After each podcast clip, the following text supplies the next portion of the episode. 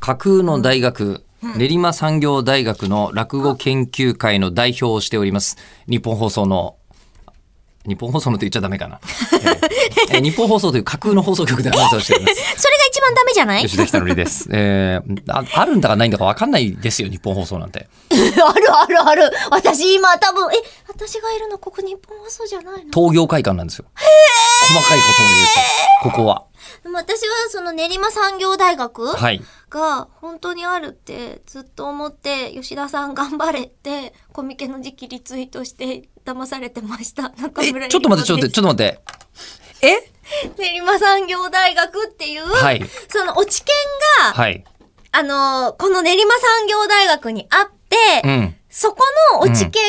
が、はい。そこのコミケではい出しているところに、うん吉田さんがうん曲がりして、うん僕の CD も並べさせてください。まあ、いいよ。よっぴらしい。骨の一つ持ってるでしょみたいな感じで、うん。並べてる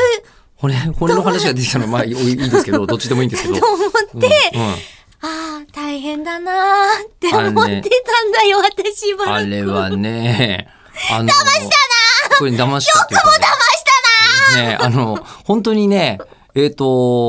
この落ち券実在すると思ってる方結構いるんですよね。せ一から説明しますと、私、こう、あの、毎年コミックマーケットに出てるんですよ。なーはい。ねね、あの、こう年同人二誌回、同人誌即売会。そう、春夏やってます。はいで、春夏に僕は、えっ、と、冬架空の冬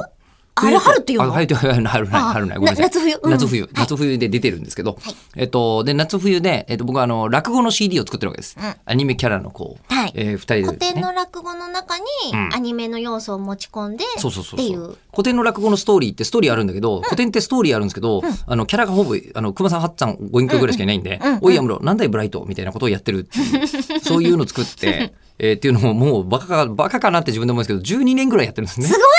暇なのかともっとかな暇じゃねえよ。思いました。うん で思っててでそれ始める時に、えーまあ、こういうなんかあの僕はフィクションと、あの現実の狭間が大好きなので、なんかいいサークル名はないかなって考えた時に、うんえーまあ、僕らは落ち研だったんです本当に落ち研の同期と始めたの。これははこれは実本当なんで在すの、ね普通に行って吉た田久典氏が本当に。本当に入ってた、うんうん落ち研13代目平子って名前でやってた時代の、うんうんで、えー、とその時に、えー、と落ち研なんだけど、本物の大学名名乗っても面白くないなと思ったんでうんいろいろ探したところ、えー僕が大好きな「えー究極超人 R」という漫画に練馬産業大学っていう架空の大学が